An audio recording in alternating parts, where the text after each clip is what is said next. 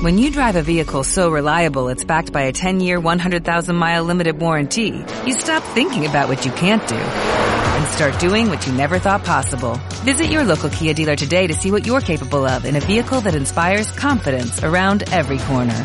Kia, movement that inspires. Call 800-3334-KIA for details. Always drive safely. Limited inventory available. Warranties include 10-year 100,000-mile powertrain and 5-year 60,000-mile basic. Warranties are limited. See retailer for details.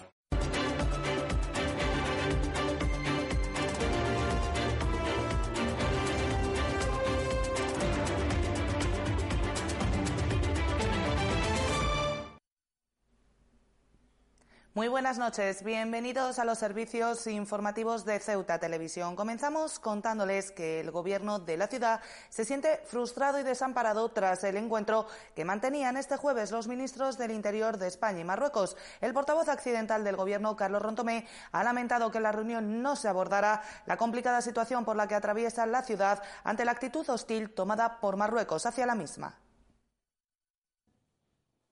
Frustración, esa es la sensación que ha dejado en el gobierno de la ciudad el encuentro que mantenían este jueves los ministros del Interior de España y Marruecos. Una reunión, ha explicado el portavoz accidental del Ejecutivo, Carlos Rontomé, en la que solo se mencionaba Ceuta de pasada para hablar del refuerzo de la valla, pero en la que no se abordaban los verdaderos problemas a los que se enfrenta la ciudad, como el incremento en la llegada de menores extranjeros, el cierre unilateral del Tarajal 2, las restricciones a los viajeros o la nueva medida de que los residentes en la provincia de Tetuán tengan que sellar para acceder a Ceuta. Actuaciones todas ellas que denotan una actitud bastante hostil, ha señalado por parte de Marruecos. Hay una cierta frustración porque el ministro no parece no haber tratado los problemas graves que tiene la ciudad. Eh, por ejemplo, el tema de los menores no acompañados. ¿Qué, sucede con el protocolo que está suscrito y que todavía está vigente de reagrupación familiar, eh, un, protocolo suscrito con Marruecos? No se aplica. Eh, cierre unilateral de Tarajal II, con las consiguientes eh, riesgos para, para, la propia población. Fijaros eh, la cuestión, las, los, las, dificultades que están teniendo para la, ordenar el tránsito de personas, la posibilidad del riesgo de avalanchas. Respecto a lo tratado en relación con el refuerzo de la valla, el portavoz ha recordado que es una medida que solo afecta a la inmigración subsahariana y no a la que a día de hoy preocupa a la ciudad, que es la de marroquíes, tanto menores como adultos, que acceden a Ceuta sin dificultades. Realmente, pues parece que no han tratado nada más allá de de la inmigración subsahariana, o sea, del reforzamiento de la valla por parte de Marruecos, eso sí, eh, el reforzamiento de la valla que realmente lo que incide es en la inmigración subsahariana y no en la inmigración que realmente nos preocupa y la que realmente tiene consecuencias graves para la ciudad, que es la inmigración de nacionales marroquíes, tanto, tanto adultos como menores, que digamos que es el principal problema. También ha mostrado su malestar el portavoz del Gobierno por la reunión mantenida por el presidente del Gobierno, Pedro Sánchez, y Quintorra. Rontomé ha señalado que mientras Sánchez rinde pleitesía a este último, sigue sin responder a las misivas enviadas desde Ceuta en relación a los problemas a los que se enfrenta la ciudad. Eh, hemos visto con, con estupor cómo el, el, presidente del Gobierno ha ido a visitar o a rendir, no sé, eh, pleitesía casi a un señor que está una persona que está inhabilitada. Eh, sin embargo, nosotros llevamos 15 días, hace ya 15 días que eh, se solicitó, se pidió ayuda por escrito al presidente del Gobierno y no tenemos, no tenemos ningún tipo de contestación. Pese a todo, ha señalado, el Gobierno de la ciudad va a seguir luchando por los derechos de los ceutíes, esperando que no se les abandone. Respecto a la posibilidad de una visita del presidente del Gobierno de la ciudad, Rontomé ha explicado que parece que tiene preferencia por ir a Melilla, que es donde el PSOE forma parte del Gobierno, pero ha señalado que ojalá pueda visitar Ceuta y conocer de primera mano los problemas a los que se enfrenta. Otro de los asuntos abordados en la rueda de prensa posterior al Consejo de Gobierno ha sido la presencia de Ceuta en la Feria Internacional de Londres de Juego Online, una cita cuyo principal anuncio ha sido el establecimiento de los servicios centrales de 888, uno de los gigantes del sector en Ceuta, algo que no ha sentado nada bien en el campo de Gibraltar y que ha suscitado las críticas al régimen fiscal de la ciudad por parte del alcalde de San Roque. La presencia de Ceuta en la Feria Internacional de Juego Online de Londres ha dejado un buen sabor de boca en el gobierno de la ciudad, especialmente después de que uno de los gigantes del sector, la empresa 888, anunciara la implantación de sus servicios centrales en nuestra ciudad. Una buena noticia, ha explicado el portavoz del gobierno, especialmente porque genera puestos de trabajo. Pues el anuncio hecho por, por eh, 888 que es una de las grandes empresas de, juego online, que estaba radicada en Gibraltar y que ha anunciado pues que va que va a radicarse en Ceuta. Yo creo que es un es, seguramente es una de las más fuertes de juego online y bueno, pues evidentemente es una buena noticia. Genera puestos de trabajo, sin embargo, este anuncio no se ha visto con tan buenos ojos al otro lado del estrecho. Así, el alcalde de San Roque, el socialista Juan Carlos Ruiz Boix, ha lamentado que el Ejecutivo liderado en su día por Mariano Rajoy incluyera en los presupuestos generales del Estado de 2018 que las ciudades autónomas de Ceuta y Melilla aplicaran a las empresas de juego online una fiscalidad del 10%, justo la mitad que en el resto del país, ante la previsión de que negocios de este tipo abandonaran Gibraltar con la salida del Reino Unido de la Unión Europea.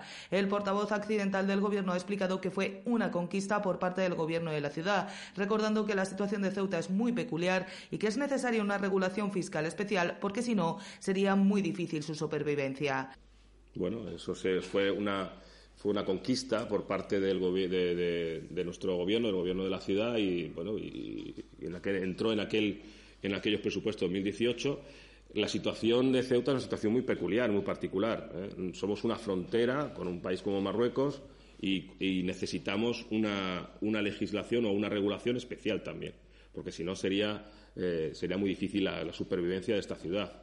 Respecto a las críticas habituales relativas a la adicción al juego, Carlos Rontomé ha señalado que si las empresas no se establecen aquí, lo harán en otro sitio y la gente seguirá jugando. En el mismo sentido, se ha manifestado respecto a la medida que pretende limitar la publicidad sobre el juego a la madrugada. Para el portavoz accidental del Gobierno es comprensible que se restrinja el horario, evitándose el horario infantil, pero le parece excesivo el anuncio, entre otras cosas, ha señalado, porque es una medida con poco impacto real.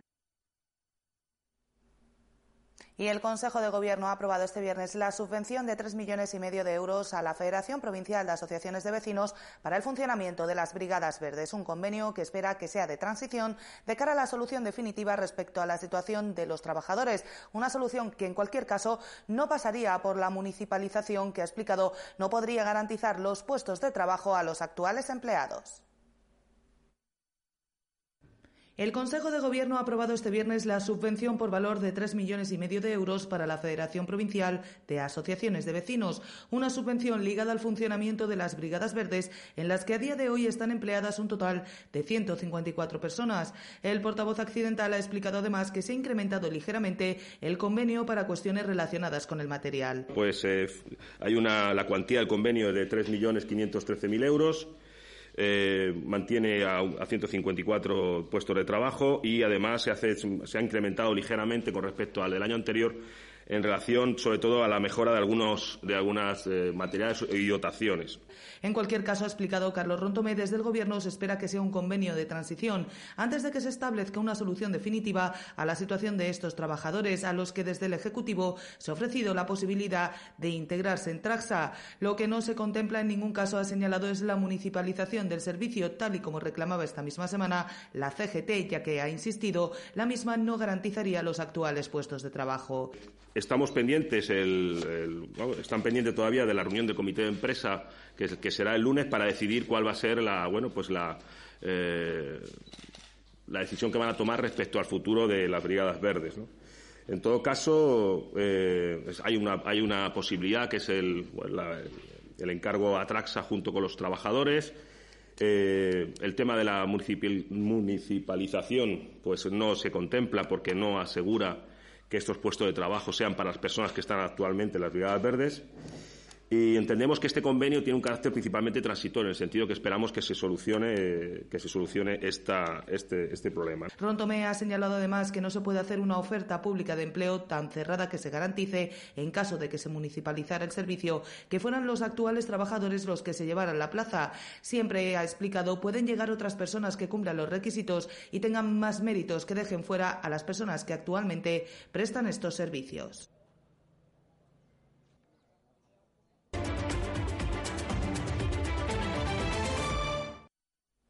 El secretario general de Comisiones Obreras, Juan Luis Arostegui, ha apoyado en la tarde de este viernes la Marcha por la Dignidad que tendrá lugar en recuerdo de la tragedia del 6F. Arostegui ha señalado que su sindicato la hace extensiva también a luchar contra la extrema derecha que amenaza, según él, con romper la convivencia en Ceuta, señalando que hay que parar a esa turba de trogloditas en referencia a Vox.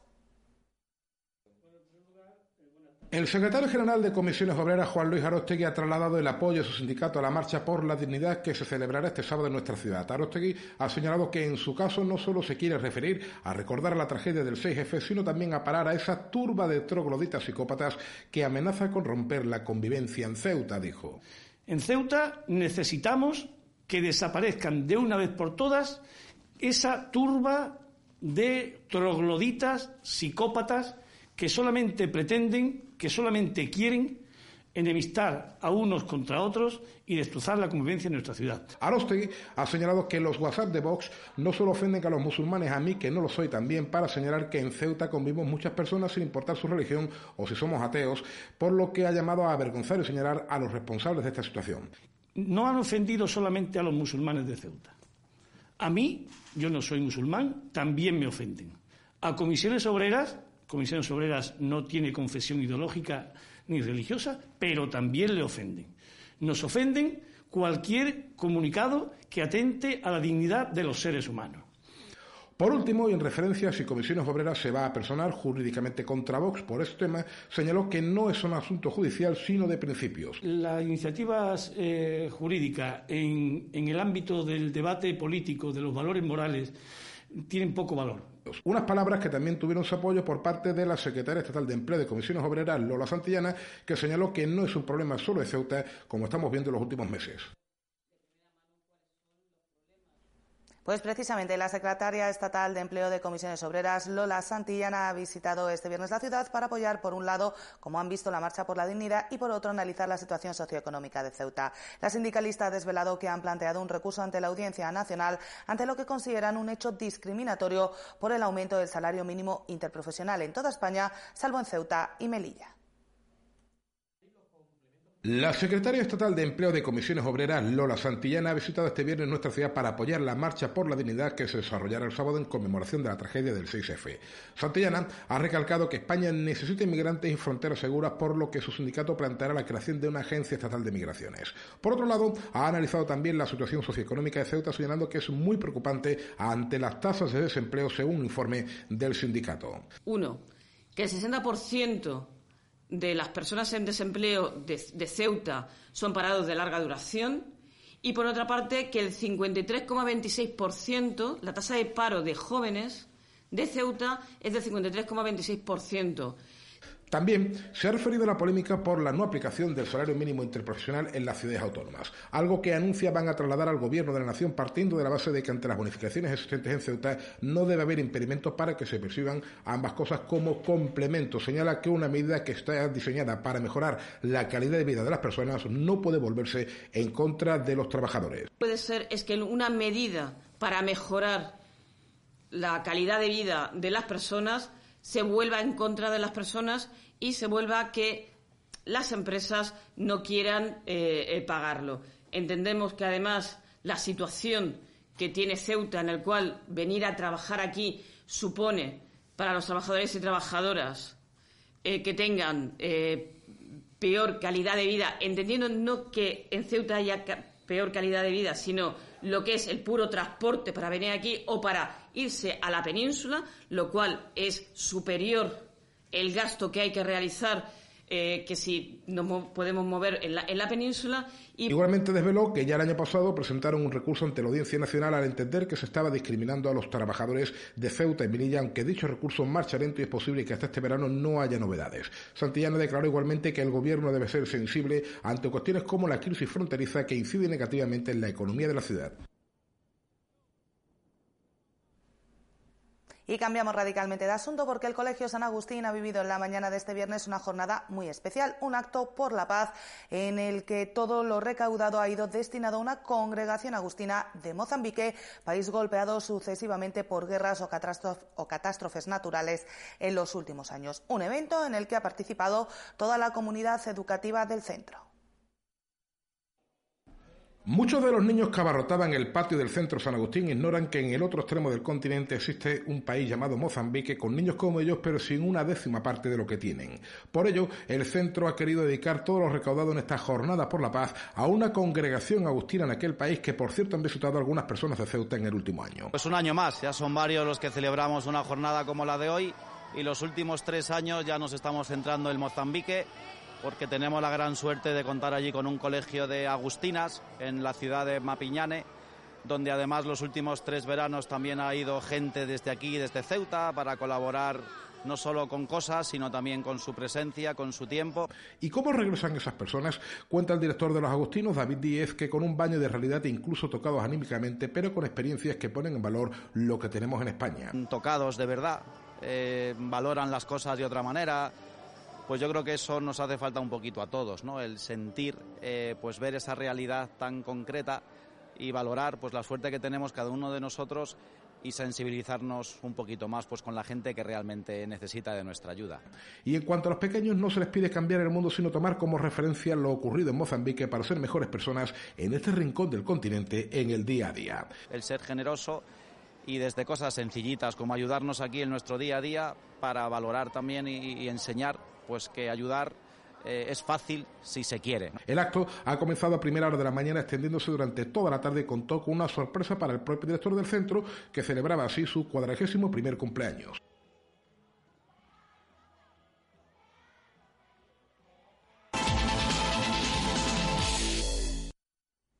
Y en el tiempo del deporte les contamos que la tercera división de fútbol sala tiene este domingo una cita marcada en rojo en el calendario. La Sociedad Deportiva Unión África Ceutí y el Sporting de Ceuta se enfrentan en la libertad en un partido clave en la lucha por el liderato. El grupo 22 de la tercera división de fútbol sala, organizado por la Federación de Fútbol de Ceuta, tendrá una jornada decisiva en la lucha por el liderato.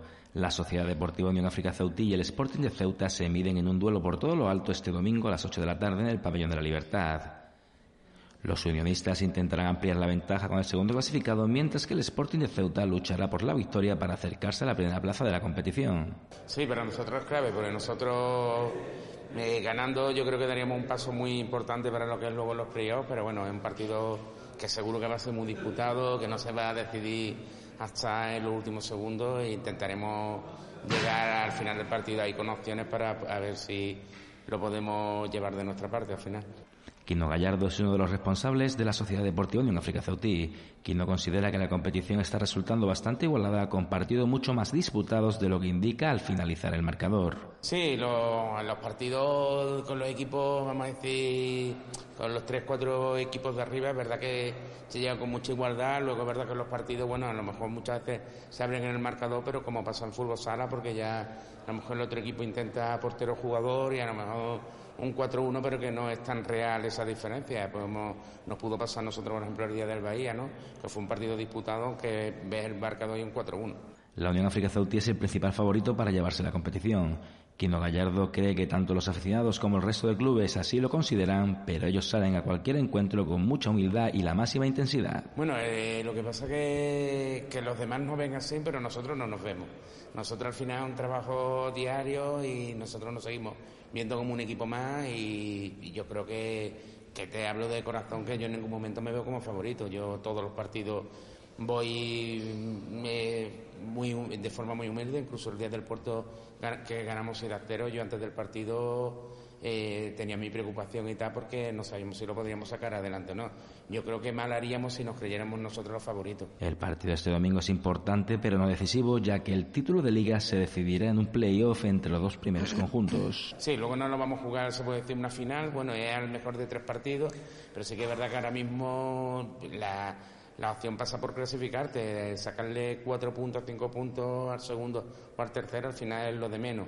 Nosotros por eso pensamos que esta semana ganando, pues daríamos un paso bastante importante, pero para clasificarnos los playoffs. Luego el que da campeón en esta fase es algo significativo, que no es, que no es para nada, no sirve para nada después. Este domingo se disputará la séptima jornada del Grupo 22 de Tercera División de Fútbol Sala que tendrá los siguientes emparejamientos. Ceuta Club de Fútbol Base Bahía de Ceuta y Sociedad Deportiva Unión África Ceutí Sporting de Ceuta. Descansarán el Club Deportivo Puerto y el Polillas Ceuta. Pues con la información deportiva les decimos adiós por hoy, no sin antes recordarles que pueden seguir toda la actualidad de la ciudad en nuestros perfiles en las redes sociales, Facebook y Twitter, en nuestros podcasts y, como no, aquí en www.ceutatv.com. Disfruten del fin de semana. Adiós.